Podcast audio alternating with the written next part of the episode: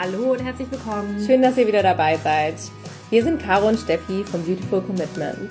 Wenn ihr auch das Gefühl habt, anders zu sein und jeden Tag gegen den Strom schwimmt, ihr so gerne die Welt verändern wollt, für mehr Mitgefühl, Respekt, Achtung und Liebe, aber noch nicht so genau wisst wie, dann ist unser Podcast genau das Richtige für euch. Und heute haben wir nämlich eine ganz besondere Folge auch für euch. Und zwar haben wir einen Special Guest bei uns, der Peter.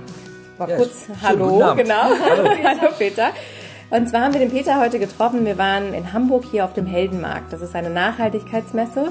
Und dort haben wir uns umgeschaut, ganz viele neue Inspirationen bekommen. Und unter anderem war eben auch Peter dort und hat einen tollen Vortrag gehalten zum Thema Massentierhaltung und die Auswirkungen auf die Umwelt. Mensch, Tier und Umwelt. Mensch, Tier und Umwelt, genau. Umwelt, genau. Und da sind wir ins Gespräch gekommen und haben uns super gut unterhalten und festgestellt, Peter ist einfach ein, ein Multitalent und unfassbar, was er alles macht. Und wir waren gleich ganz fasziniert und auch von dem Vortrag, den fanden wir ganz, ganz toll und haben deshalb gedacht, wir dürfen ihn euch nicht vorenthalten und haben ihn gleich mitgeschleppt zur nächsten Podcastaufnahme. Steffi wird euch noch mal ganz kurz so einen kleinen Abriss geben, was Peter eigentlich alles so macht und schon gemacht hat. Und dann gibt's ein spannendes Interview. Wir sind gespannt. Dankeschön. Einmal nochmal zur offiziellen Anmoderation. Peter Hübner ist 52 Jahre alt, auch wenn er nicht so aussieht. Danke. Er ist leidenschaftlicher Tierrechtsaktivist und deshalb auch genau richtig hier bei uns. Er ist gebürtiger Bremer und wohnt auch immer noch in Bremen, auch wenn er viel durch die Weltgeschichte unterwegs ist. Er hat damals nach seinem Realschulabschluss eine Maurerlehre gemacht, hat festgestellt, dass er das eigentlich gar nicht möchte, weil er Koch werden wollte, ist dann aus irgendeinem Grund aber Fleischer geworden.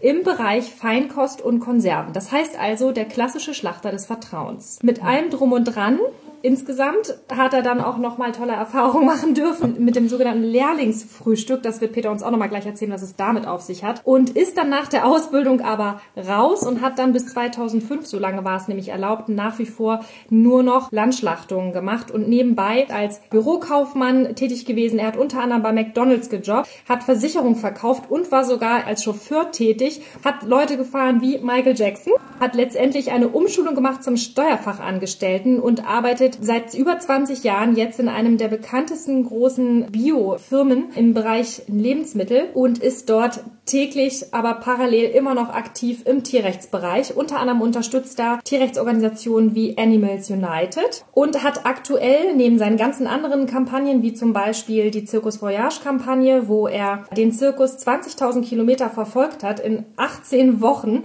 die komplette Tierhaltung dort dokumentiert, hat die Moormeerlandschaft Flutung von den Wiken dokumentiert und unterstützt, dass da die Fische gerettet werden. Und er hat jetzt die größte Kampagne gestartet und zwar über Facebook eine Kampagne mit weit über 100.000 Klicks. Und zwar geht es darum, wie fünf Fleischer vegan wurden. Unter dem Hashtag Ich bin dabei könnt ihr das Ganze nachverfolgen und seid begeistert und erstaunt. Peter, herzlich willkommen. Wahnsinn, du was du alles Dankeschön. erlebt hast. Wir sind total ja. gespannt. Und bevor wir jetzt direkt zu dieser Kampagne kommen, die natürlich unglaublich spannend ist, was da mhm. alles schon abgeht, bei Social Media ist ja da wirklich der Wahnsinn. Ähm, wir würden uns jetzt ganz gerne aber nochmal vorher anhören, was bist du eigentlich für ein Typ? Also wie bist du überhaupt zu diesem ganzen Thema gekommen? Wie war der kleine Peter unterwegs? Du hattest heute ja auch an diesem, diesem tollen Vortrag, den du gehalten hast, auf dem Heldenmarkt, ja auch erzählt von deiner Kindheit und vielleicht können wir da einfach mal einsteigen, damit unsere Zuhörerinnen und Zuhörer da einfach entsprechend abgeholt werden. Lieben gerne, es wird einen überraschen. Ich komme aus einer vollkommen anderen Szene.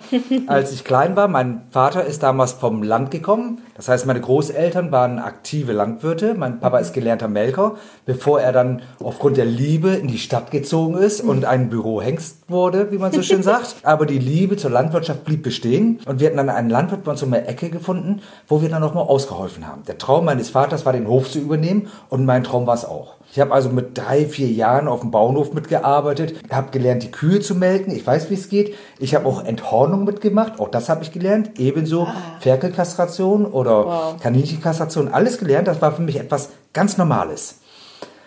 Ich habe, wir haben eigene Kaninchen gehabt, weil mhm. wir wollten die auch immer gut halten. Und das sah immer so aus, wenn dann ein Kaninchen im April Junge gekriegt hat, waren ja mehrere Junge bei. Ein Kaninchen gehörte meinen älteren Bruder.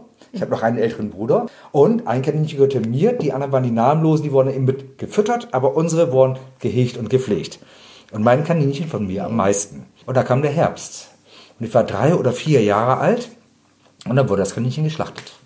Und ich war dabei. Mein Bruder hatte sich verdünnisiert, der war beim Schlachten nicht dabei. Aber ich wollte sehen, was mit meinem Mucki passiert. Und ich habe geweint. Ich habe geweint, als das Tier getötet wurde.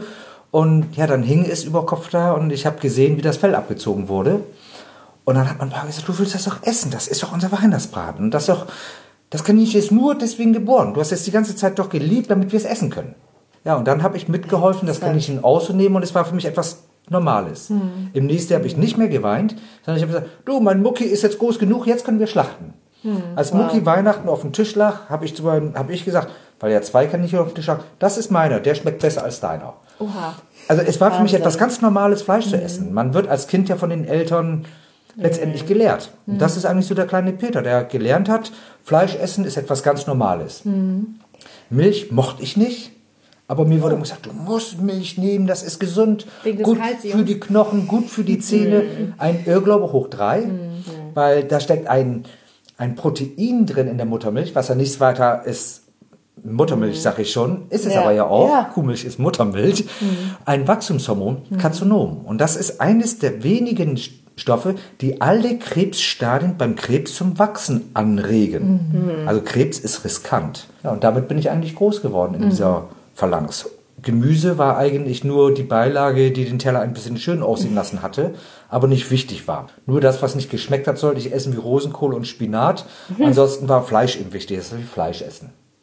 Ja, das ist so die, die klassische Art und Weise, wie man in der Zeit auch groß geworden ist. Ne? Und gerade so im ländlicheren Gegenden kenne ich ganz viele, die eben wirklich auch so diese eigenen Schlachtungen zu Hause und so und als Kinder, das ist ja unsere Gesellschaft. Ne? Uns wird direkt beigebracht, Tiere sind zum Essen da. Und ich bin ein Junge und als Junge lernst du hier natürlich auch noch dieses Rollenbild, gerade auf dem Land. Der Mann, der Starke, der niemals weint, der immer stark sein muss, der keine ähm, weichen Gefühle zeigen darf. Das war natürlich so toll. Und mein Patenonkel, bisschen jünger als mein Papa, nur knapp älter als ich, war Kopfschlachter. Was ist denn ein Kopfschlachter? Akkord. Das heißt, er wird nur pro erlegtes Tier bezahlt. Wow. Also pro Kopf Pro quasi. Kopf. Oh Gott. Wie der Name sagt, Wie Kopfschlachter. Kopfgeld. Wie Kopfgeld, Ja. Exakt, Ja, wie Kopfgeld. Wahnsinn. Wie Kopfgeld, ne? Das war in den 70er Jahren, da war der aktiv, hat sehr viel Mhm. Geld damit verdient. Es ging nur auf Masse. Das war die Einführung des Akkords.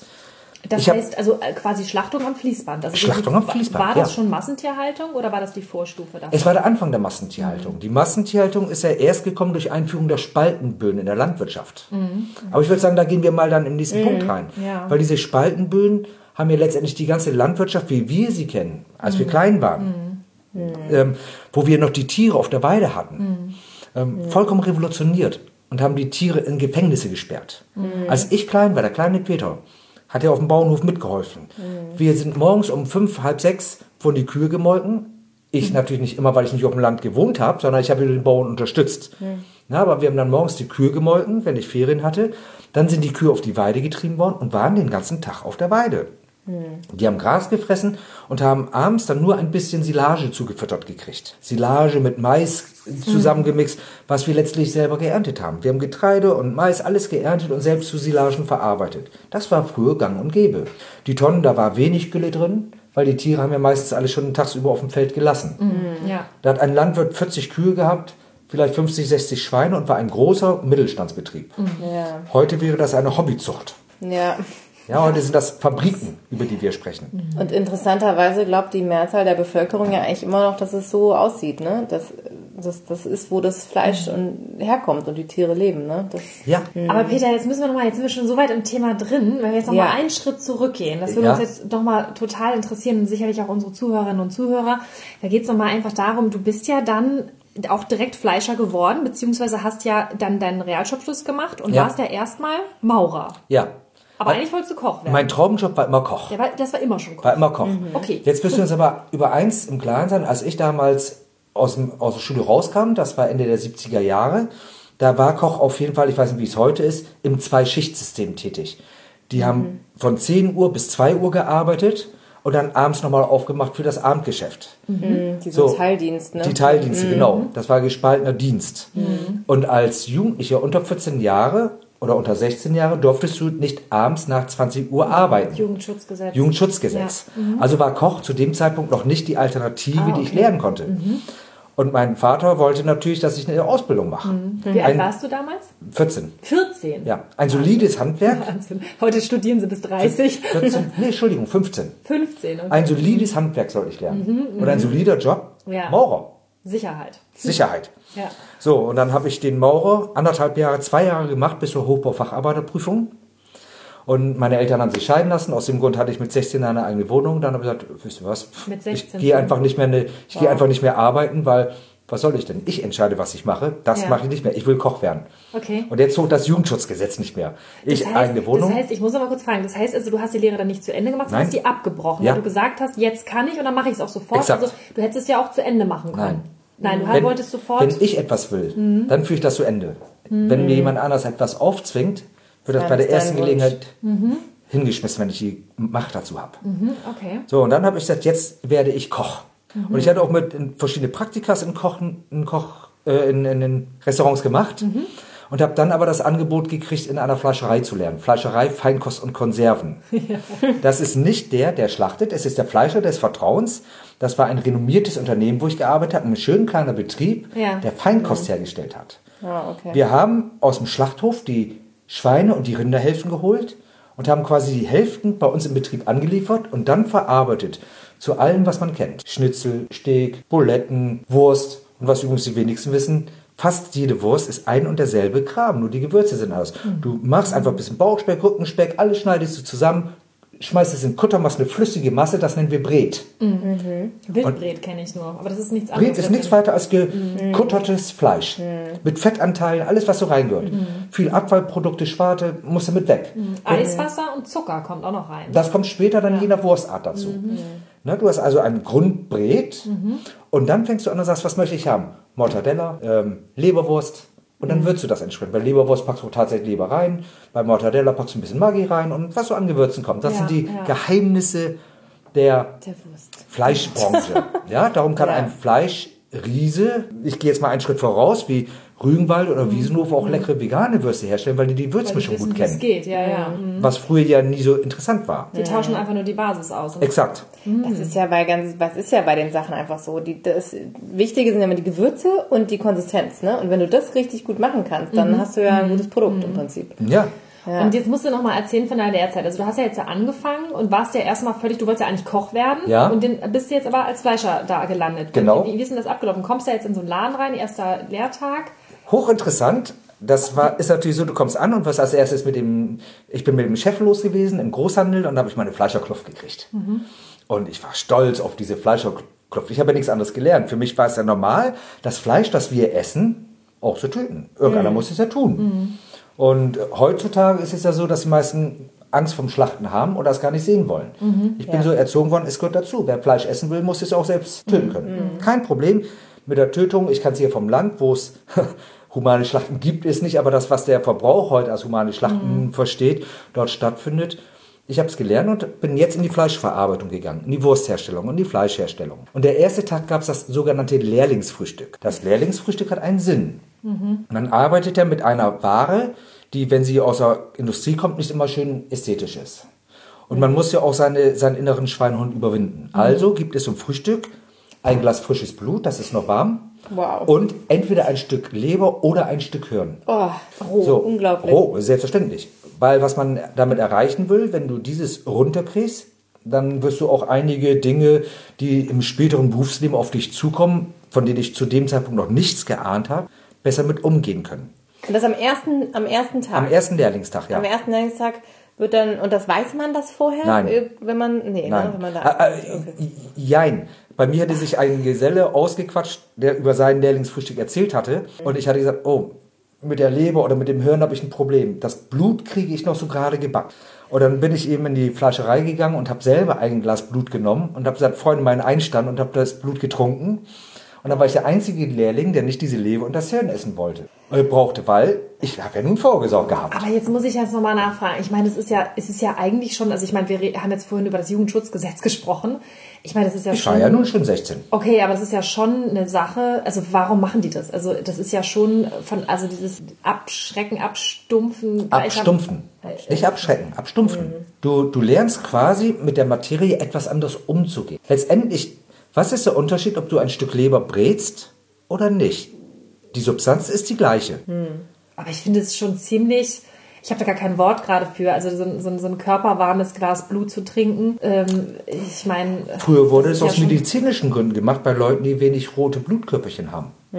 Du kann, ich weiß noch, in den ganz am Anfang, als ich beim Schlachthof war, standen auch Privatleute, die sich ihr Blut dort geholt haben, weil sie Mangel, wär- Blutmangel hatten, keine roten Blutkörperchen hatten. Da hat der Arzt empfohlen, trink frisches Blut wegen den Okay. Blutkörperchen. Wird Unsere, das denn heute auch noch so gemacht? unsere Ist es- Gesellschaft hat sich gewandelt. Ja. Unsere Gesellschaft früher ist ja mit Tieren groß geworden. Viele kennen es noch, dass früher die Tiere auf der Weide rumliefen. Und man wusste auch, dass sie ein Steak oder eine Bratwurst oder eine Leberwurst wären. Das war eigentlich normal. Man war nur bei der Schlachtung nicht dabei. Heute, wenn ich in einer Stadt wie Hamburg die Verbraucher im Supermarkt anspreche, dann wissen die ja gar nicht mehr, wo das Fleisch herkommt. Äh, Es ist ja kein Tier, das an Altersschwäche gestorben ist. Es ist ja ein Tier, das wirklich nur für diesen Genuss gezüchtet wurde.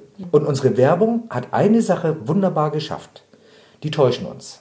Wenn wir Veganer nicht sagen dürfen, wie Fleischwurst, weil das eine Verbrauchertäuschung ist, wirbt die Werbung immer noch mit Bildern von schönen Tieren, die auf den Weiden leben, für die schöne Milch der Marke XY oder für die Schweine, die draußen rumlaufen. Ich sehe Schweinetransporter auf der Straße, wo die Tiere drinnen eingequetscht sind. Und hinten sind zwei Schweine drin, die miteinander tanzen Ja. und ein lustiges Diese, Bild diese darstellen. Comic-Schweine, ja, Exakt. ich auch. Hm. Das ist doch eine Farce. so Das hat die. Werbebranche gemacht und täuscht den Verbraucher bewusst. Ja, wir hatten gerade letztens, vor, vor zwei Tagen haben wir uns drüber unterhalten, da war ich äh, auch beim Supermarkt einkaufen und da stand dann auf dem Parkplatz so ein Grillhähnchen-Imbiss. Ja. Da habe ich noch ein Foto von gemacht, weil ich das so, äh, ja, Krass schockiert. Ja, das war Ja, halt es irgendwie, so also ganz befremdlich. Ganz befremdlich. Da war, da war dann halt so ein, so, ein, so ein Hahn drauf zu sehen, dann eine Schürze drauf gehabt, da stand drauf guten Appetit, da hat er sich natürlich auch gefreut mit seinem Spieß in der Hand. Und dann stand, äh, iss mich, nee, dreh mich, grill mich, iss mich. Naja, das ist ja noch nett. Ich habe einen Grillwagen gesehen und das ist kein Witz. Der hat auch einen Hahn gehabt. Der stand auf einem Holzbein und in der anderen Hand hat er sein Bein gehalten und hat gesagt, oh, I'm delicious. Oh mein Gott. Das finde ich ist makaber. Okay, aber makaber, ehrlich. ich kam nicht auf das Wort makaber. Aber das ja. ist ehrlich. Ja, ganz genau, weil man dann diese Gut. Connection herstellt. Ne? Aber er hat es eben als Comic dargestellt und die Leute haben gedacht, oh, Ja, ist er ja, selber. es ist ja eine Verherrlichung. Das ist ja im Prinzip das eine ist dieses Abstumpfen, was du mit diesem Lehrlingsfrühstück da Ja. jetzt erlebt hast. Und das andere ist diese Verherrlichung, um unsere Gesellschaft letztendlich so in Sicherheit zu wiegen und, und diesem, diesem, das Ganze halt so vorzugaukeln, dass es in Ordnung ist. Ne? Wir müssen aber auch diese Sicherheit schaffen. Wir sind eine Gesellschaft, und das sage ich sogar als Tierrechtler, wo immer noch Fleischkonsum und Tiernutzung den Kindern in die Wiege gelegt wird. Unsere Gesellschaft denkt, es ist normal und baut einen eigenen Schutzmechanismus auf, um sich selber zu schützen. Ja. Würden sie sich nicht schützen, würde die Gesellschaft ja an dem System kaputt gehen. Ja. Weil sie könnten sich diese, diese Bilder ja gar nicht verinnerlichen und sagen, ich möchte an dem System teilhaben. Also schützt man sich. Das merkt man, wenn du als Veganer irgendwo hingehst. Du brauchst nichts zu sagen. Deine bloße Anwesenheit ist Provokation genug, dass du dann hörst, was machst du eigentlich? Hast du Mangelerscheinung? Was machst du mit deinem Vitamin B12? Äh, warum isst du kein Fleisch? Du solltest mal ein Stück Fleisch essen. Pflanzen Ja? haben auch Gefühle. Pflanzen haben auch Gefühle. Du tötest meine Tiere, Meine kacken auf dein Essen. Die Standardsprüche. Dreht das mal um. Geh doch mal zu einem Fleischesser und sag, sag mal, isst du eigentlich Fleisch, weil du Tiere hast? Hat das religiöse Gründe? Machst du jeden Modetrend mit? Das tun wir Veganer aber nicht. Nur unsere bloße Anwesenheit zwingt die Leute dazu, genau, Ja. zwingt die Leute dazu, in eine Schutzhaltung zu gehen, uns in eine Ecke zu drängen. Und du brauchst nichts zu sagen und dann missionierst du. Was mich jetzt dann nochmal brennend interessieren würde, wäre, wie kommst du? Also, weil das ist so witzig, weil wir reden gerade über deine Zeit ne, bei der Fleischerei und dann sagst du aber ja, ich als Tierrechtler. Und das ist ja, also das sind ja Welten, genau, Genau. die dazwischen liegen.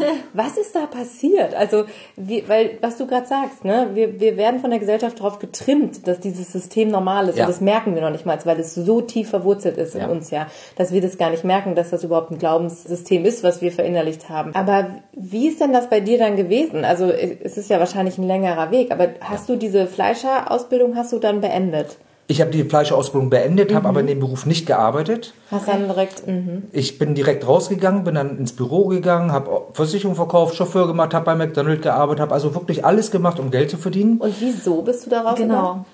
Ich musste während der Ausbildung im Schlachthof arbeiten. Okay. Und ich kannte nun die Schlacht, Schlachtung auf dem Land, wo ich die Bauern kannte, ähm, wo ich die Tiere gesehen habe. Und es wurde sich bemüht, wirklich das Tier, das du geschlachtet hast, wie soll ich sagen, vernünftig zu schlachten aus unserer damaligen Sicht. Nicht extra leiden. Human zu schlachten. Wenn es betäubt war und die Betäubung hat nicht gehabt, hast du sofort nachbetäubt. Du warst quasi da. Ja, also nicht diese Bilder, die wir heute aus den Schlachthöfen kennen. Und dann bin ich auf den Schlachthof gekommen und das erste, was mir aufgefallen ist, mir, war der Geruch. Ein Kupfergeruch, das ist durch dieses Blut und Adrenalin. Wahnsinn. Den Schweiß der Arbeiter, den Angstschweiß der Tiere, das ist hängen geblieben in meiner Nase. Ja. Ähm, ich weiß nicht, ob ich das so im Podcast auch sa sagen darf, aber ich werde manchmal noch nachts wach, wenn ich mir einfach und alleine die Bilder der Augen dieser Rinde angucke. Wow. Auch die Schweine haben wunderschöne Augen, aber da war Panik, Angst. Aber die Rinderaugen, die Rinderaugen, die sahen so flehend aus. Ich habe Rinder gesehen und das glaubt mir kein Mensch, da laufen Tränen. Ich habe Rinder weinen sehen. Wer das gesehen hat, das berührt. Ich kenne viele Schlachthofarbeiter, die müssen abstumpfen, weil sie können den Job nicht machen mit Gefühlen. Sie müssen abstumpfen. Viele haben ein großes Alkoholproblem oder auch Drogenproblem. Ja. Heute werden viele osteuropäische Mitarbeiter genommen, ausgebeutet wie Sklaven. Ich möchte auch ganz deutlich eine Lanze für die Schlachthofarbeiter brechen. Sie sind ja nur durch die Erziehung, durch die Gesellschaft in diesen Beruf hineingekommen und werden mit einer Brutalität konfrontiert, die sie eigentlich von Natur aus, von innen heraus nicht wollen. Aber sie müssen abstumpfen, weil sie es sonst nicht durchhalten. Die gehen kaputt. Ja. Ich muss noch mal fragen, das heißt, du bist dann aus, die, aus diesem Betrieb dann raus, nachdem du diese Ja. Erfahrung gemacht hast? Ja. Hast aber weiter bis 2005 dann noch Hausschlachten Genau. gemacht. Weil, wie gesagt, im Schlachthof, das war Maschinenarbeit. Ja. Man muss sich vorstellen, mein Onkel war damals ja schon Kopfschlachter, da gibt es Leute, die arbeiten im Akkord. Das heißt, wenn der LKW ankommt mit den Tieren, müssen die Tiere rausgetrieben werden. Und die müssen, die Schweine ins Wasserbad, wo die mit Strom betäubt werden oder mit der Zange, das muss schnell gehen, weil hinten am Band stehen die Leute und drängeln, die werden nämlich auf Akkord bezahlt. Und wenn du vorne das Tempo nicht mitmachst, verlieren die hinten Geld. Also scheuchen die dich. Und Ergo- Tiere, ne? So, jetzt sind die Tiere aber dort, die kommen aus dem Transporter und wollen nicht so richtig. Aber du kriegst den Druck. Was machst du? Ja, so, du, du treibst das Tier. Ja. Du sorgst dafür, dass das Tier schnell geht. Und das Tier geht schnell. Du hast Mittel. Als Mensch hast du Welche Möglichkeiten. Mittel hast du? Verbotenerweise wurden die Viehtreiber eingesetzt. Was das war eigentlich? Stangen und Gebe. Das war, sind längere Stangen, die mit Stromstößen arbeiten. Damit hast du in der Regel die Tiere angetrieben. Okay. Das war eigentlich Usus. Es ist verboten, aber keiner fragt, warum die Viehtreiber auf den Schlachthöfen liegen. Jeder nutzt sie. Weil sonst kriegst du die Tiere nicht in Bewegung. Die haben Angst. Die riechen den Tod. So, dann kommen sie in die Schlachtung rein. Sie werden betäubt. Die Zangen, die wir hatten, die waren nicht immer gut gepflegt. Wir hatten viele Kopfzangen gehabt, mit denen wir die Schweine versucht haben zu betäuben, die nicht genug Strom durchgejagt haben. Was, Aber ich, was passiert dann? dann, dann siehst du, wie Rauch aufsteigt, wie das Tier anfängt an dieser Stelle zu brennen, aber es quiekt immer noch, es ist nicht betäubt. Normalerweise soll der Stromstoß stark sein, soll durch den Kopf gehen und soll das Gehirn lahmlegen, damit das Tier dann aufgehangen werden kann an einem Lauf und getötet werden kann. Und das geschieht nicht immer, insbesondere wenn die Geräte nicht gut sind. Ich habe Geräte gesehen, da qualmten die Köpfe der Tiere, aber die Tiere zuckten noch. Das war Hitze. Und warum werden die nicht ausgetauscht, diese Geräte? Wenn es nicht funktioniert? Geld, es ist eine Geldlobby, es geht rein ums Geld. Die Leute, die einen Schlachthof betreiben, die wollen nicht viel investieren, die verdienen sowieso wenig Geld. Und die Veterinärämter gucken weg. Weg. Wenn du einen Veterinär hast, der in einen Schlachthof geht, der, normalerweise nach Gesetz muss ein Veterinär jedes Tier, das geschlachtet wird, lebend sehen. Er ist dazu verpflichtet. So, jetzt stellt euch mal vor, das würde der Veterinär tatsächlich noch tun. Was nicht geschieht. Nicht in der Praxis. nicht funktioniert nicht bei den Summen. Wiesenhof alleine schlachtet 4,5 Millionen Hähnchen. Die Woche. Die Woche. Nicht im Jahr. wie viele waren 4,5 das? Millionen. Alleine Wiesenhof. 4,5 Wiesenhof. Millionen, ein einziges Unternehmen. Ein Unternehmen, die Woche. pro Woche. In Deutschland. Pro Woche in Deutschland. So, jetzt kann man sich aussehen, wie viele Veterinäre da stehen müssen. Aber jetzt steht der Veterinär am Band. Und die Tiere gehen vorbei und er sagt, dieses Tier möchte ich begutachten. Die machen Stichproben dann. Er, stell dir mal vor, er würde es tun. Das würde bedeuten, das Band müsste stoppen. Ja, das geht nicht. Das Band stoppt nicht. Das darf niemals stoppen. Wenn stoppt, bedeutet es, die Akkordarbeiter hinten verdienen kein Geld. Er würde sofort, System. er würde sofort Ärger kriegen Ja. und wäre die längste Zeit Veterinär, weil die Beziehungen gehen bis in die höchsten Kreise. Guckt euch mal an. Aktuell sind ja Soko Tierschutz, Deutsche Tierschutzbüro, Animal Equality mit Aufdeckungsvideo aus Schlachthöfen in die Öffentlichkeit gegangen. Stern TV, Brisant, Frontal, alle haben darüber berichtet. Da heißt es ja aber immer, das sind Ausnahmen, ne? Extremfälle? Äh, definitiv nicht. Ich kann es mit Gewissheit sagen, weil ich selber auch schon einige Videos mitgedreht mhm. habe und ich weiß, dass auch gut recherchiert wurde mhm. im Vorfeld. Und ich kann auch sagen, jeder Schuss von den guten Organisationen ist ein Treffer. Definitiv. Also ein Treffer, ein negativer Treffer sozusagen. Exakt. Ja. Exakt. Ich habe noch keinen Schlachthofbetrieb gefunden, den ich mir vorgenommen habe, wo ich keine tierschutzwidrigen Umstände gesehen habe. Keinen. Wie viel hast du dir insgesamt angeschaut oder mit eurer Organisation zusammen? Also es macht keine Organisation, sondern es sind Tierschützer, mhm. es sind Teams, die das eigentlich machen. Mhm. Ich selber bin im zweistelligen Bereich schon aktiv gewesen. Ja, und immer, immer Treffer. Mhm. Immer. Mhm.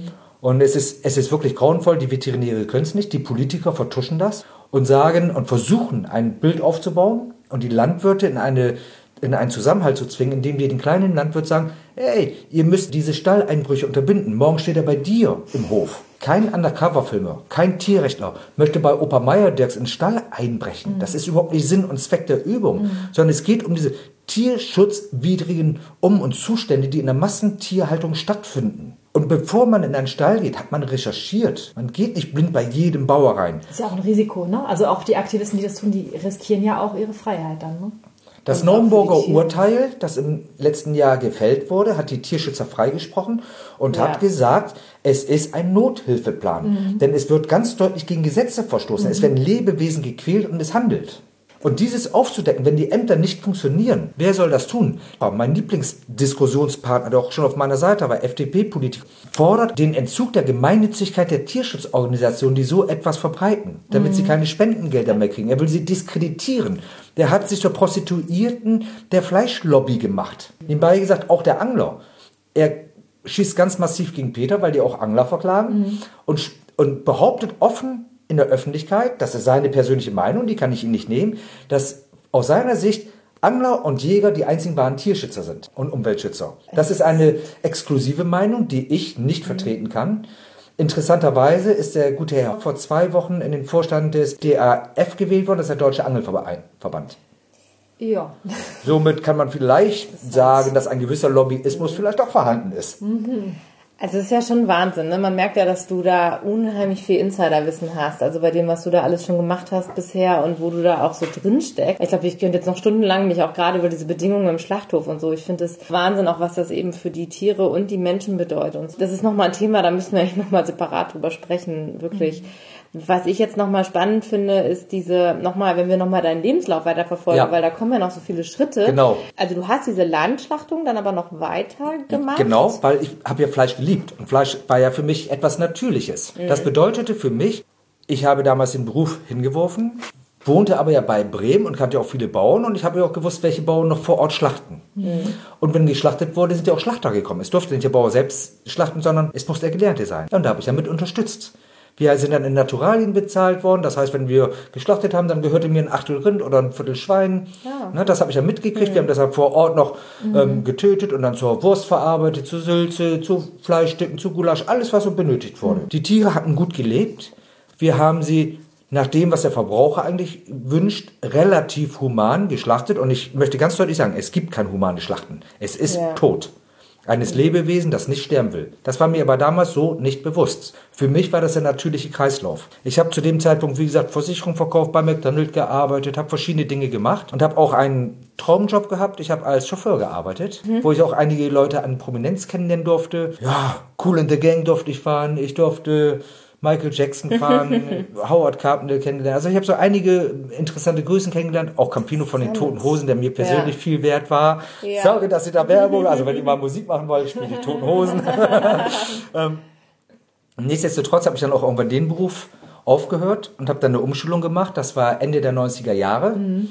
zum Steuerfachangestellten. Mhm. Und innerhalb der Umschulung bin ich dann bei einem Biobetrieb gelandet, für den ich dann die Buchhaltung gemacht habe. Ja. Ich bin jetzt bei dem Biobetrieb seit 1999 festangestellt. Vorher habe ich eben die oh. Steuer schon gemacht durch die Ausbildung zum Steuerfachangestellten. Also gesamt seit über 20 Jahren quasi mit dem Betrieb verbunden. Das und ist nicht mehr der das, Normalfall heutzutage. Genau, zu dem Zeitpunkt aber ja. immer noch Fleischesser. Ja, äh, es gab für mich keine, später dann auch keine Landschlachtung mehr. Das heißt, ich musste mir überlegen, wie kann ich ein Tier essen, das gut gehalten wurde und einigermaßen gut getötet wurde. Weil der Gesetzgeber hat die Landschlachtung gesetzlich verboten. Aber das war dann schon Thema für dich, dass du schon gesagt hast, ich möchte, also du hast dann schon so reflektiert und gesagt, ich möchte gut das Fleisch nach wie vor essen, aber es ist mir schon wichtig, wo das herkommt. Schon als, ich, im, was das Tier- schon als ich im Schlachthof war, Ja. ich war ja bei einem elitären Schlachter, Ja. ein Delikatessschlachter, Wieder der das- Schlachter des ja, Vertrauens. okay. wo ich gelernt habe. Ja. Der Schlachter des Vertrauens. Und wir haben die Schweine aus dem Schlachthof gekriegt wie 0815 Tiere. Wir haben Keulen auf den Tisch gekriegt, da war Eiter drin. Beim Dann Schlachter haben- des Vertrauens. Beim Schlachter des Vertrauens. wo man haben- weiß, wo es herkommt. Wo man weiß, es wo es herkommt. so sagen, aber weil das Ja, so weil- Sachen, die ja, ja, die kamen die kamen ne? aus dem Schlachthof. Ja. Ja. Ja? So, dann haben wir dieses schön großzügig ausgeschnitten weiter verarbeitet. Weil die Keule ist ja Geld wert. Also das heißt, also da wurde auch dann, also eiterkontaminiertes Fleisch wurde dann weiterverarbeitet. Wir haben ja großzügig ausgeschnitten. Ah ja, okay, gut. Ja, das ist jetzt die Frage, wie groß großzügig ist.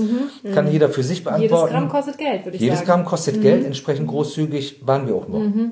Wir haben keine großen Verluste gefahren. Und da war für mich auch klar, ich kaufe auch nicht mehr in einer Fleischerei ein, weil es gibt keinen Fleischer des Vertrauens.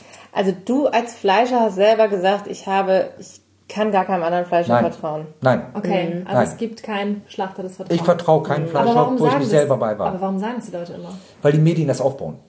Die Werbung. Die Werbung ist ein Mittel, das nur manipuliert. Ja, sie bringen den, den Menschen bei, wie wichtig Fleisch ist und wie gut die Tiere sind. Eine große Supermarktkette wirbt damit, wie toll das Fleisch ist. Wir haben gerade den Skandal gehabt in Oldenburg bei einem Schlachthof, wo auch Bio geschlachtet wurde, wo grausamste Umstände stattgefunden haben. Es wurde dokumentiert. Und was haben die großen Konzerne gemacht? Die haben dann gesagt, okay, von diesem Schlachthof beziehen wir jetzt nicht mehr die Tiere. Sie haben sie jahrelang bezogen. Und es hat sie nicht interessiert. Und aufgedeckt ist es nicht durch die Veterinärämter, sondern durch die Tierrechtler. Das ist der Grund, warum die Politiker von der Lobby, der Fleischlobby, unter Druck gesetzt werden, den Tierrechtern die Möglichkeit der Verbreitung dieser Filme zu verbieten. Das macht man am besten, indem man sie kriminalisiert, indem man sagt, ein Undercover-Film ist ein Einbruch. Es ist rechtlich kein Einbruch. Ein Einbruch setzt eine Aneignungsabsicht voraus. Niemand, der Undercover-Filme macht, hat eine Aneignungsabsicht. Er möchte was dokumentieren. Es ist ein Hausfriedensbruch. Rechtlich eine ganz andere Sparte. Darüber muss man sich im Klaren sein. Die Politik möchte es kriminalisieren und zum Einbruch machen. Das Naumburger Urteil hat entschieden, es ist die Nothilfe der Tierrechtler. Und hat es als Hausfriedensbruch dargestellt, aber es ist Nothilfe. Und damit haben sie recht. So, Das die, war wirklich ein guter Durchbruch, Ja. ne, da dieses Urteil. Ja. aber es gibt im Internet ja auch Listen über Parteispenden. Guck doch mal, welche großen Lobbyisten welchen Parteien Geld geben. Das ganze Thema Lobby und so, das, Das ist ein ähm, Riesenbereich. Also vielleicht gibt es ja nochmal die Möglichkeit, dass wir separat dazu mit dir, weil du bist ja echt drin in diesem Thema, dass wir da einfach nochmal ja, noch mal eine extra Folge machen. Jetzt haben wir gerade Cube im Hintergrund, der träumt.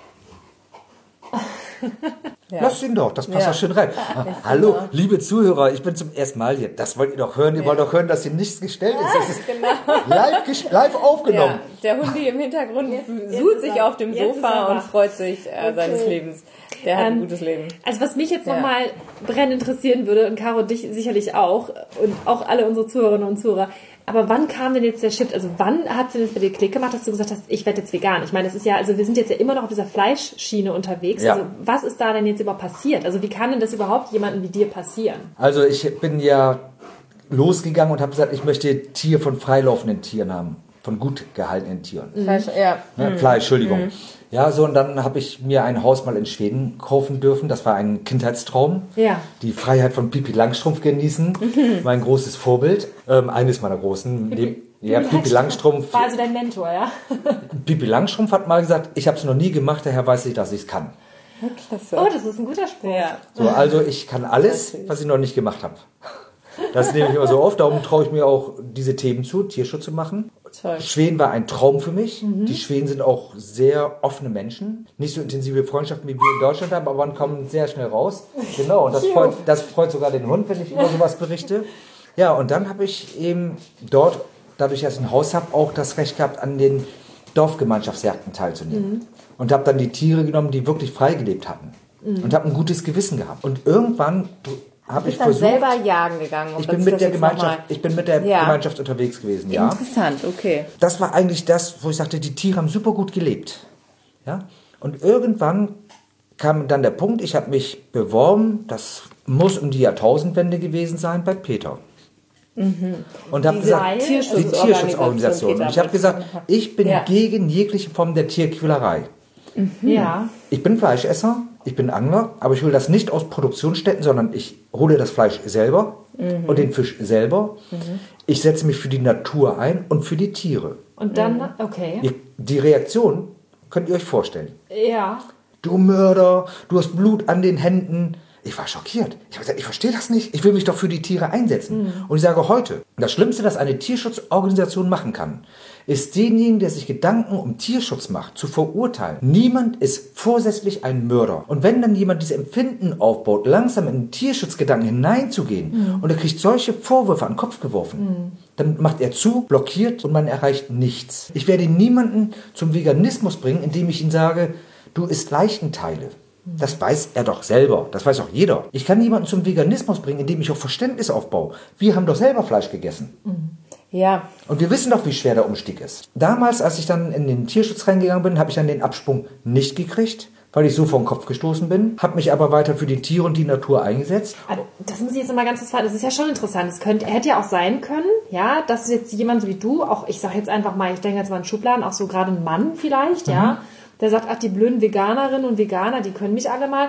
Jetzt ist es mir sowieso alles egal. Also du hättest ja auch sagen können, ich gehe jetzt in die, in die Offensive, ja, ich mal aus Prinzip, ja, genau, aus Trotz, ja. Hierauf ein Steg. Genau, dass man auch, aber es ist ja, du bist ja trotzdem, hast du gesagt, okay, die, das war jetzt echt mal ein Schlag von Kopf. Ja. Aber du hast trotzdem, hast du gesagt, irgendwie möchte ich immer noch den Tieren helfen. Ich suche mir jetzt einen anderen Weg. Das ist ja auch, das ist ja auch nicht so üblich eigentlich, ne? Exakt. Es war aber hochinteressant. Meine Frau hat ja meine Gedanken gekannt. Ich bin seit 1988 verheiratet.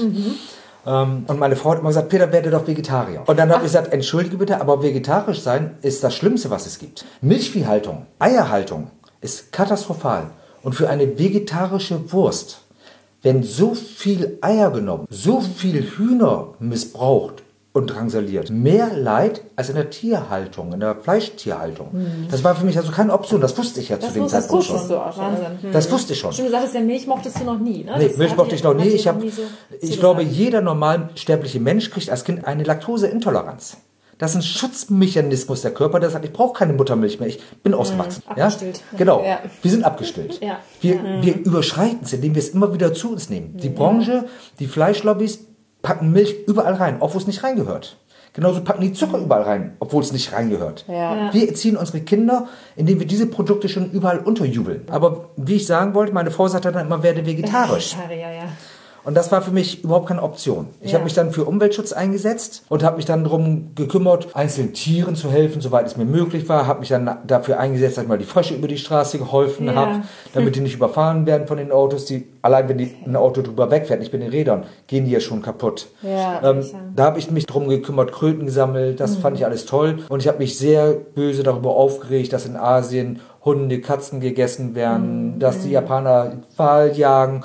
Ja, und ich bin ja nun auch beruflich auch oft im Ausland gewesen und bin dann auch in ein Land gekommen, wo auch diese Tiere gegessen worden sind. Und ich habe dann meinen Missmut dazu geäußert. Und dann hat einer mal zu mir gesagt, was regst du dich denn darüber auf? Ihr habt doch Massentierhaltung. Was ist denn der Unterschied zwischen einem Schwein und unserem? So, und jetzt kommt eine wirkliche Frage. Was ist der Unterschied? In Deutschland sind wir groß geworden, dass uns schon als Kind beigebracht wurde, ein Schwein, ein Huhn, ein Rind ist ein Nutztier. Was ist ein Nutztier? Ein Nutztier ist ein Tier, ein Lebewesen. Dem geben wir nur den Beruf Nutzen, weil wir es benutzen. Zur Unterhaltung oder zur Speise. Es gibt kein Nutztier. Es ist ein Lebewesen. Ja. So, und was für uns ein Haustier ist, wie der Hund, ist dann für die das, was wir hier Nutztier nennen. Darf ich mit dem moralischen Finger auf andere Kulturen zeigen, weil sie anders ticken als wir? Nein. Dann kommt man in den Bereich Rassismus rein und Rassismus, die größere Streichung, ist dann Spezizismus. Nein, alle Menschen sind gleich, alle Menschen sind gleich wertvoll. Das gleiche ist auch bei den Tieren. Ja. Es gibt keinen Unterschied bei den Tieren. Sie sind wertvoll. Und ja, ich glaube nicht, dass es einen hundertprozentigen Veganer gibt. Ich fahre Auto und ich habe auch meine Mückenleichen an meiner Windschutzscheibe stehen. Dessen bin ich mir bewusst. Ja, und wir wollen auch nicht übermäßig moralisch sein. Äh, Aber man kann sich schon mal bemühen, ein wenig nach vorne zu kommen. Das heißt, das hat quasi so bei dir wirklich nochmal ein ganz neues Denkmuster angeregt, dass dir da das jemand so vor Augen geführt Das hat. war der Klick, dass ich gesagt habe, ich darf nicht mit dem moralischen Finger auf andere zeigen. Und damit fing ich an, mich moralisch zu hinterfragen. Wenn ich da den Hund als Speise akzeptiere und Tier das Rind, ich töte ein Lebewesen. Dann bin ich nach Hause gekommen an einem Tag im April und habe zu meiner Frau gesagt, ich bin per sofort Veganer. Okay. Meine Frau hat gesagt, vegetarisch, ich meine, nein, vegan. Sie sagte, ja, aber was, was machen wir? Die Kühltruhe war voll. Ich habe gesagt, ich esse es nicht mehr, esse es. Sagt sie, nein, Wahnsinn. ich will dann auch nicht mehr. Ich Auch hab- nicht so selbstverständlich, Nein, also sie wollte Partner vegetarisch, gleich mitmacht. sie wollte vegetarisch Ja. und nachdem sie mich nach dem Beweggrund in Milch und. Eier gefragt hat, hat sie dann gesagt, macht sie auch vegan mit. Ja gut, die hat ja den Prozess und deine ganzen Bemühungen und Gedanken, Ja. hat die ja mitbekommen. Na, ne? selbstverständlich. Ja. Mhm. Und ich habe eine Einigerwohnung bei uns, da wohnt meine Mutter, die ist mit 72 Jahren auch Veganer geworden.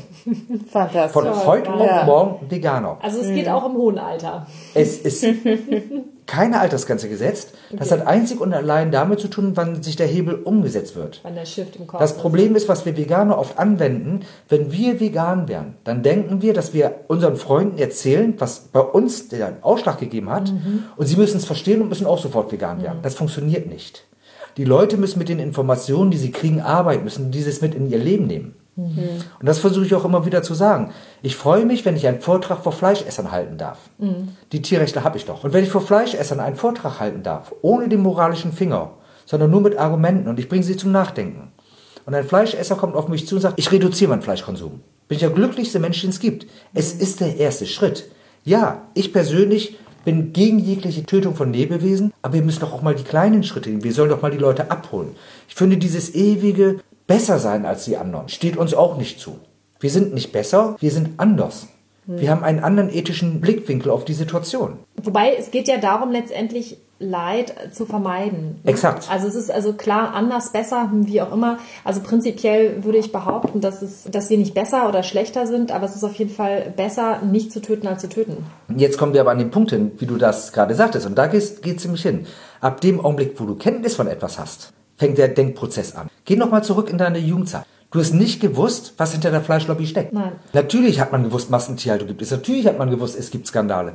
Aber sie wurden in der Gesellschaft immer klein geredet. Das sind alles Einzelfälle. Du hast es nicht gewusst. Ja. Also hast du moralisch, ethisch nichts Verwerfliches getan. Du hast es nicht besser gewusst. Ja, richtig. Und das möchte ich auch uns Veganer immer beibringen. Wir haben ja nun hinter die Kulissen geguckt und haben den Schritt genommen und haben gesagt, wir verzichten vor, bewusst auf die Nutzung von Lebewesen, soweit es uns möglich ist. Damit sind wir nicht einen Schritt besser, moralisch oder ethisch als die anderen, sondern einen Schritt weiter. Ja. Ja, wir sind einen Schritt weiter und wir haben die Situation soweit verstanden und sind jetzt in der Lage, Verantwortung zu übernehmen.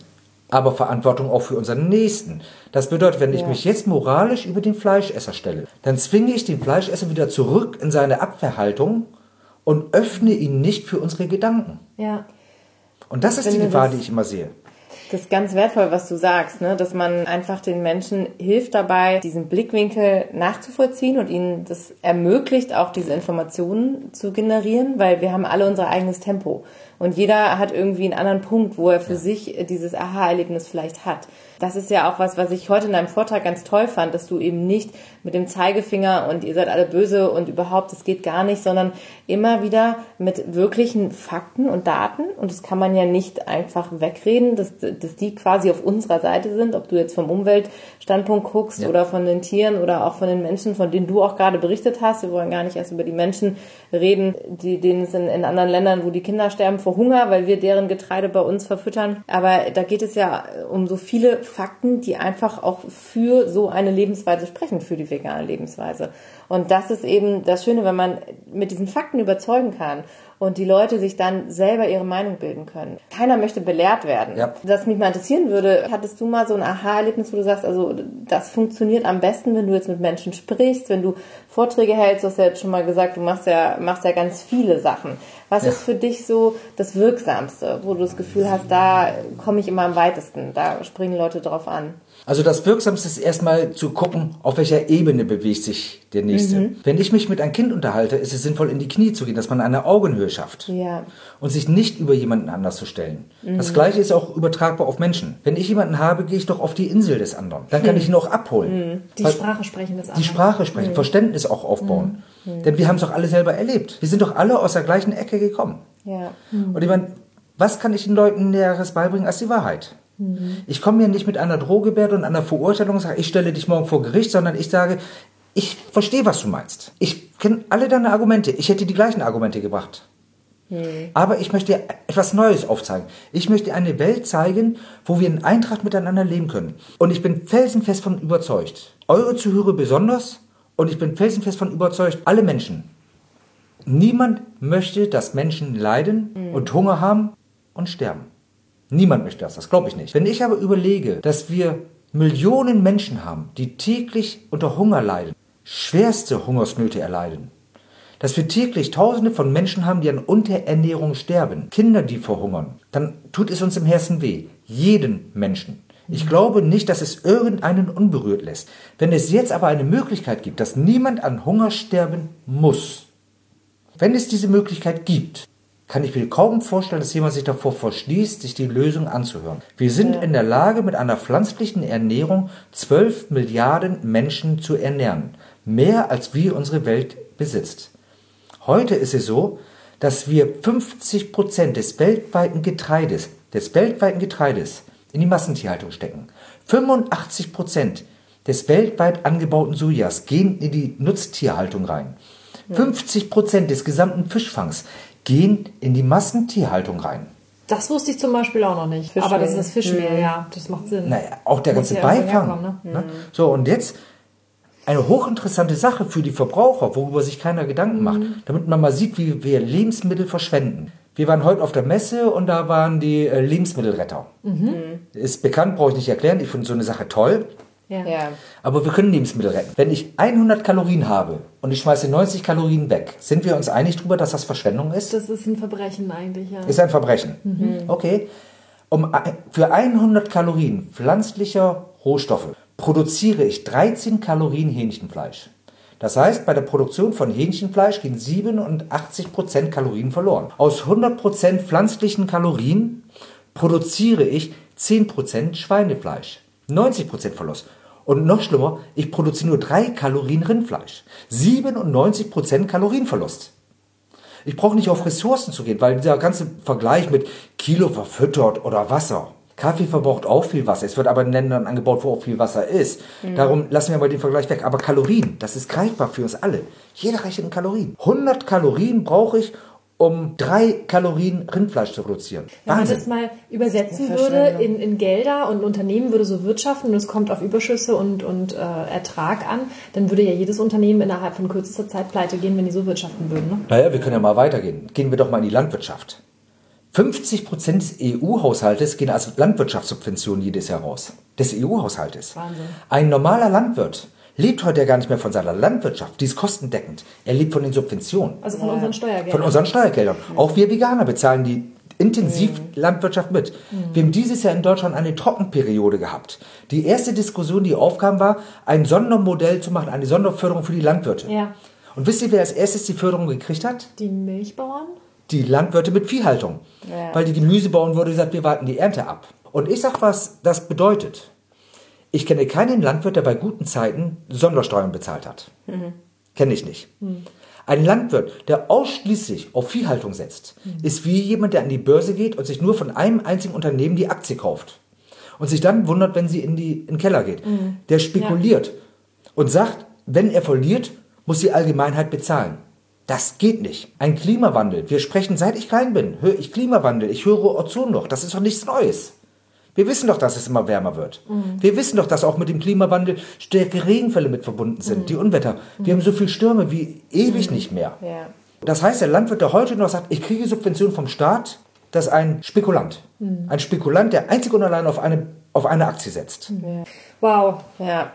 Peter, es ist echt Wahnsinn, was du uns alles erzählt hast und ich sehe schon so lange im Gespräch, das ist irre. Ich glaube, wir könnten hier noch drei Stunden weiter Ja. sprechen. Das ist äh, Wahnsinn. Ich merke auch, dass du voll in dem Thema drin bist. Ne? Caro ist auch schon total geflasht. Das ist schon, schon krass, was du auch an Fachwissen mitbringst. Das ist Wahnsinn. Ähm, was unsere Zuhörerinnen und Zuhörer jetzt nochmal total interessieren würde, ist, was es denn eigentlich jetzt mit dieser Kampagne nochmal auf sich hat. Weil das ist ja jetzt im Prinzip, du hast ja einige Kampagnen schon gemacht, aber diese aktuelle Kampagne, also du Ich hast da bin jetzt, dabei. Genau, weit Genau. über 100.000 Klicks schon generiert und die ist ja noch nicht mal eine Woche am Laufen, ne? Soweit ich das weiß. Das ist ja Wahnsinn. Was hat es damit auf sich? Und jetzt kommt ja auch diese ganze Vorgeschichte nochmal ins Spiel. Was planst du damit? Wie wird es weitergehen? Was ist deine Zukunftsvision? Lass uns doch daran nochmal teilhaben. Schön, dass du mich fragst. Also eins erstmal vorweg.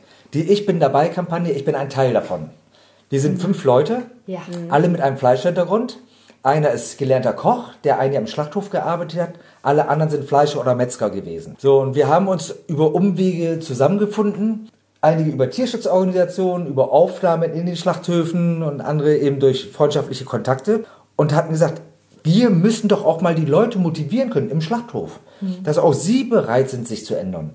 Mhm. Und wenn mhm. wir als Fleischer sagen können, wir haben unser Leben ändern können, warum sollen das andere nicht machen? Ich bin doch nichts Besonderes. Ich bin doch kein Superhero. Ich bin doch kein Supermann. Ich bin mhm. ein Mensch mit Fehlern und Schwächen wie du und wie ich auch. Und wenn ich mich ändern kann, dann kann das jeder. Mhm. Wie Pipi Langstrumpf.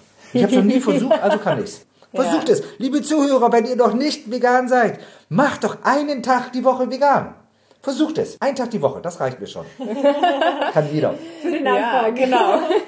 Ja, okay. die Idee ist ganz so. toll, ne? dass man einfach. Genau, sagt, und dann hatten wir gesagt, wie können wir denn eine Message nach draußen tragen? Und dann haben wir gesagt, eine ehrliche Message funktioniert nur, wenn man auch mit seinem Namen und seinem Gesicht dazu steht. Ja. Mhm. Weil ich finde nichts schlimmer, als sich in der Anonymität des Internets zu verstecken und auf moralistisch zu tun und auf Gutmensch. Mhm. Und in der Natur sieht das vielleicht anders aus. Wir haben ganz bewusst unseren Namen und selber unser Bild ins Internet freigegeben.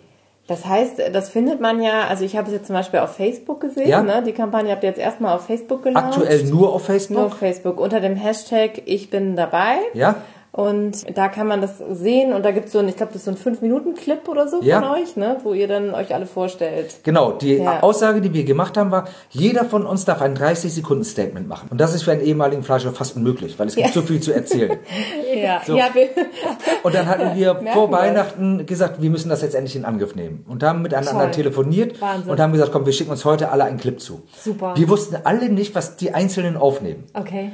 Und Ach, wenn ihr euch diese, diese fünf Videos anguckt, ja. wir alle sagen etwas zur Massentierhaltung, warum wir gewechselt ja. haben, mhm. ja. aber keiner ist mit dem anderen identisch. Jeder mhm. bringt einen anderen Schwerpunkt rein. Und das fand ich so geil. Aber es wirkt trotzdem so irgendwie so harmonisch und ihr ihr habt da so eine ganz tolle Message irgendwie. Also es ist so, als ich hätte schon fast gedacht, ob ihr das vorher besprochen habt, wer was es gab, und so. Es gab eine Absprache. Ja. Die Absprache heißt, ich zeige mit den Daumen auf mich, mhm. wenn ja. ich mich ändern kann, und dann zeigen wir in die Kamera, kannst du dich auch ändern. Mhm. Das ist okay. das ist die Botschaft, die wir miteinander abgesprochen ja. haben. Den Rest hatten wir alle frei gehabt. Mhm. Die Kampagne ist von uns allen fünf das ja. keiner besonders hervorzuheben. Alle haben sich bereit erklärt und haben eine Message gemacht. Und das Tolle war, ich war so gespannt. Was berichten die anderen? Was mhm. bringen die an Ideen mhm. an? Und ich war von jedem einzelnen Statement geflasht und sagte, mhm. toll, warum ist mir das nicht eingefallen? nochmal, was war so dein, dein Lieblingsstatement irgendwie? Nochmal so für unsere Zuhörerinnen und Zuhörer, dass die da nochmal so ein paar Impressionen oder was bekommen? Hast du gesagt? Nein, ich möchte, ja. ich möchte nicht sagen, dieses ist besser oder jenes, Schaut euch doch bitte an. Kommt ja. gerne auf meine Seite Facebook für Tierrechte in einem Wort geschrieben mit UE. Facebook für Tierrechte. Da findet ihr auch das Video. Oder gebt in Google ein Hashtag Ich bin dabei.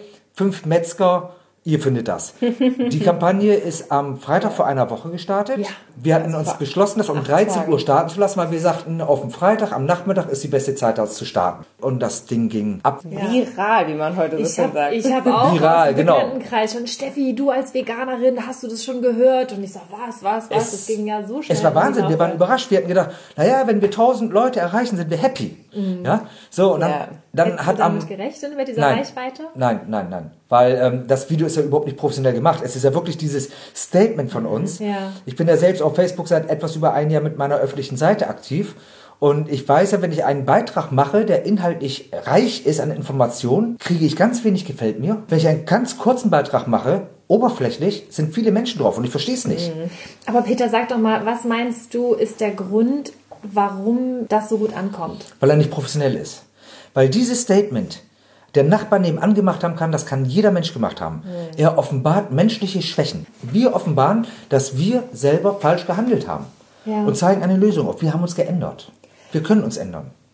Meinst du auch, dass es daran liegt, dass ihr über euch berichtet? Ja. So was ganz Persönliches, Nicht ne? anklagen, ja. es, ist, es ist sehr leicht, einen Dritten anzuklagen, den mhm. Dritten die Fehler zu zeigen, mhm. aber zu seinen Fehlern zu stehen. Mhm. Wir haben natürlich äh, viel positiven Feedback aus der veganen Szene gekriegt. Mhm. Alles andere wäre gelogen. Mhm. Aber auch aus der veganen Szene sind auch sehr harte Aussagen gekommen wo eine geschrieben hat, ja, jetzt spielt ihr die Super-Veganer und denkt, ihr macht eine tolle Sache, aber an euren Händen klebt Blut, ihr habt so vielen Tieren das Leben genommen, ihr solltet euch schämen und ihr müsstet bestraft werden dafür. Das ist dann aber jemand, der einfach den Sinn der Kampagne nicht verstanden hat, die Menschen abzuholen. Ich mhm. bin persönlich der Meinung, dass jeder Mensch das Recht hat, Fehler zu machen mhm. und dann auch seine Fehler zu korrigieren. Was ist denn daran schlimm? Ja. Sowas nennt sich Erkenntnis. Ja, es geht ja auch wirklich darum, was mache ich heute, ne? Und wie gehe ich mit der, was wir eben schon mal hatten, mit der Information um, die ich heute jetzt habe. Es bringt nichts, wenn wir uns kasteien über Dinge, die halt passiert sind in der Vergangenheit, sondern genau das ist halt der Schlüssel, ne? Wie, genau. was mache ich jetzt daraus? Wie bin, kann ich es ändern? Ich bin an dem Tag, wo dieses Video rausgekommen ist, das mache ich ab und zu gerne mal, dass ich auch zu Kundenkontakte fahre und Kundenbesuche unterwegs gewesen. Und dann wusste ich, in zehn Minuten kommt das Video raus. Hashtag ich bin dabei. Meine Kunden wissen nicht, dass ich als Tierrechter so groß aktiv bin. Die kennen auch meine Vergangenheit nicht, weil ich bin in der Firma, wo ich bin, in einer etwas anderen Position eingestellt. Also ja. die Vergangenheit ist auch mhm. egal. Du bist ja eher so der Öko ne, wahrscheinlich, ne? Der, der immer rummäkelt am Buffet. Na, äh, gut, mein, meine Firma kennt mich, die okay. weiß auch, was ich mache. Okay. Aber die Kunden nicht. Mhm. So, und dann kam das Video online, das war 13 Uhr und meinen letzten Kunden habe ich besucht, nicht allzu weit weg, wo ich wohne, auf dem Land. Ja. Das war gegen 17 Uhr, also gut zwei Stunden nachdem das Video an Bord war. Und da kam einer auf mich und sagte, ich habe dein Video gesehen. Toll. Ich dachte, welches Video denn? Der Kunde hat das gesagt? Ja. Ach, lustig. Okay. Äh, ich ja. habe sonst nie großen Kontakt zu denen. Ich wusste nicht mal, dass die auf meinem Kanal sind oder wo auch immer das herkam. Ich habe dein Video gesehen. Ja. Ja, was ist denn hier los? ja? So, und dann guckte ich auf die Klickzahlen. Meine, meine Partner, die das Video mit uns gedreht haben, wir waren, wir waren alle geflasht. Wir haben gedacht, wir sind im falschen Film und man nimmt uns auf den Arm. Ja. Dann kam Utopia, hat berichtet. Utopia Online. Das mhm. ist ja nun auch keine kleine Hausnummer. Wahnsinn, klar. Da dachte ich, das geht doch gar nicht. Ja, und dann kam ein Anruf vom Stern Super. bei mir. Stern TV oder Stern? Stern.de online. Online, Stern.de okay. online. Super. Und hat gesagt, wir rufen wegen der Kampagne an und wollten mal nachfragen, ist das Video echt oder ist das ein Fake? Ja. So, da habe ich gesagt, nein, was soll Fake sein? Ja, seid ihr denn Fleisch? Habt ihr Fleischhintergrund? Und dann habe ich den die, habe ich meine Kollegen versucht anzurufen. Ich habe leider nicht alle erreicht, aber wir konnten dann mit drei Ausbildungsnachweisen und Meisterbriefen und so weiter und so fort die dem Stern vorlegen und der Stern hat auch geschrieben, sie haben drei beruflichen Nachweise prüfen können. Das heißt also, ihr musstet wirklich eure Ausbildungsverträge ja. dann zeigen, damit der Stern euch die Nummer abkauft? Auch Meisterbriefe. Der Stern hat Verrückt. tatsächlich recherchiert, ob Wahnsinn. das ein Fake ist oder nicht. Und ich muss sagen, ich bin sehr dankbar darüber, weil das seriöser Journalismus das ist. Das habe ich auch gerade gedacht. Das ist ja eigentlich gut, gut, zu wissen, mhm. dass sie sich da absichern, bevor sie da nach außen tragen. Und wie geht es jetzt weiter? Also hat der Stern irgendwas angekündigt, dass da noch was passiert?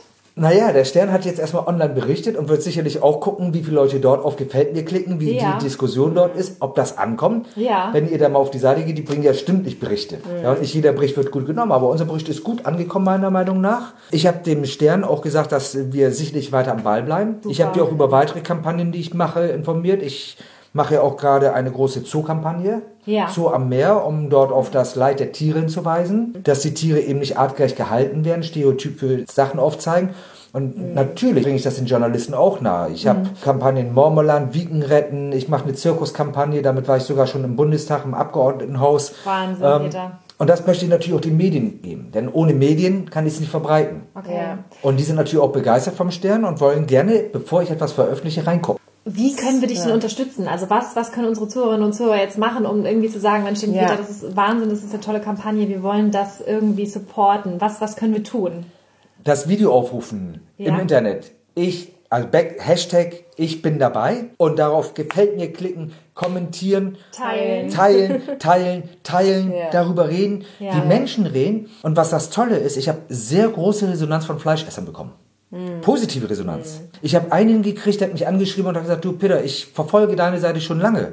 Aber ich habe es nie geschafft, diesen Umstieg zu kriegen auf die Ernährung. Toll. Aber das Video, das du gezeigt hast, ich war heute einkaufen mhm. und ich habe vergessen, Fleisch zu kaufen. Super. Und ich kaufe immer Fleisch, ich habe es vergessen. Und als ich zu Hause war, habe ich gelächelt. Ja, ich habe gelächelt und habe gesagt, ja, ja ich weiß warum ich bin jetzt noch gerührt, dass mir fast die Tränen kommen. Und das sage ich als Mann. Also auch wir Männer können Gefühle zeigen.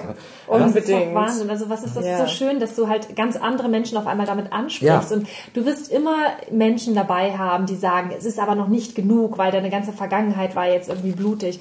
Aber das ist halt genau der Punkt. Du musst halt nach vorne gehen. Du musst ja auch mal gucken, wofür mache ich das letztendlich? Ne? Wem möchte ich damit helfen? Und deswegen ist es total großartig, dass du einfach sagst, ich zeige mein Gesicht, ich mobilisiere andere Leute dazu und ich mache einfach mal ein großes Fass auf, weil damit geht dann letztendlich auch vielleicht ein Ruck durch die Gesellschaft, ja, wenn wir einfach mal den Finger in die Wunde legen und einfach auch mal Dinge zeigen, die die Menschen halt vielleicht noch nie so gesehen haben. Ja. Wahnsinn, es ist Ja, auf, auf diese toll. ganz tolle Art und Weise, weil das ist ja ein, ein Vorurteil oder ein Anklagepunkt, den wir ganz oft bekommen, dass wir so missionarisch unterwegs sind, immer diese Anklagende und jetzt auf diese Art und Weise Menschen zu erreichen, das ist natürlich grandios. Vor allen Dingen jetzt auch diese Social Media Nummer, ne? Also weil wir haben ja vorher noch über Informationen gesprochen, wie toll das ist, dass man über so ein Medium ja jetzt auch die Möglichkeit hat und das würde ich eben auch mit all unseren Zuhörern und Zuhörern nochmal ans Herz legen wollen. Informiert euch. Also ihr habt, ihr, wir haben heute über so viele Themen gesprochen und es kamen so viele Themen hoch. Und wenn ihr da irgendwas habt, wo ihr sagt, oh, da brauche ich nochmal mehr Infos zu, das habe ich irgendwie noch nicht so ganz verstanden oder das wusste ich noch nicht oder so, geht unbedingt auch mal auf die Seite von Peter.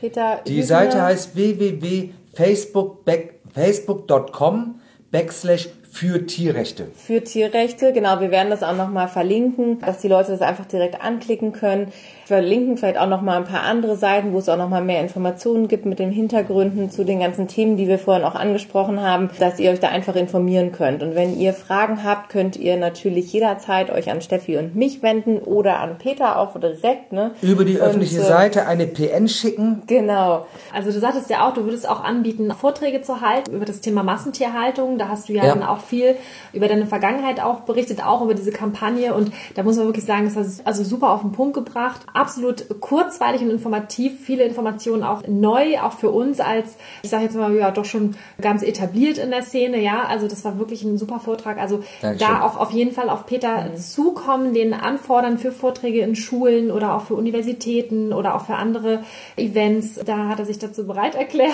ja. er nickt, er nickt, genau. genau, auf jeden Fall werden alles in die Shownotes packen, dass ihr ihn direkt äh, kontakten könnt für Fragen oder auch, um, ja, um, um euch anderweitig da einzubringen Gebt uns unbedingt gerne ein Feedback, wie ihr dieses Interview fandet, ob euch das weitergebracht hat. Hinterlasst uns bitte eine Rezension. Genau, ihr findet uns auf Facebook, ihr findet uns auf Instagram. Ähm, ihr könnt uns super gerne eine E-Mail schreiben, hi at beautifulcommitment.de und uns da auch nochmal ansprechen. Wir melden uns auf jeden Fall bei euch zurück. Wir freuen uns auf jeden Fall über jegliches Feedback und Anregungen und äh, eure Gedanken zu dem Thema. Vielleicht habt ihr ja eine ähnliche Story, teilt das einfach super gerne mit uns. Ja, unbedingt. Und also, ich danke euch und würde bitten, dass ich einmal eine klein, einen kleinen Aufruf machen kann. Bitte, Unbedingt. bitte, Peter. Liebe Männer, ich muss mich einmal an euch wenden. Es gibt so viele vegane Frauen. Und ich verstehe nicht, warum ihr nicht Gefühle zeigen könnt. Ich bin Fleischer. Und ich bin wirklich aufgewachsen im Rollenbild, wir Männer sind stark. Beweist, dass ihr stark seid.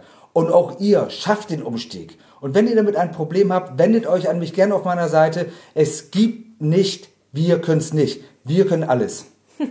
Super, Super Peter. Peter. Wir feiern vielen, dich für diesen Aufruf. Super. Dankeschön. Und das war spontan, das war nicht abgesprochen. es hat uns unglaublich viel Spaß ja. gemacht. Dankeschön. Vielen Dank, ja, dass du hoffen, dabei bist. Genau, wir hoffen, euch zu Hause hat es auch gefallen. Und ja, wir freuen uns mega über ein Feedback, dass ihr wir dann nächste. Woche wieder einschaltet. Also ja. seid dabei und wir werden auf jeden Fall euch auf dem Laufenden halten, was es mit der Kampagne noch so auf sich hat und wie es weitergeht. Und ja. vielleicht haben wir Peter ja nochmal bei uns im Podcast zu Besuch. Also, bis ganz bald. Bis Tschüss. bald. Tschüss.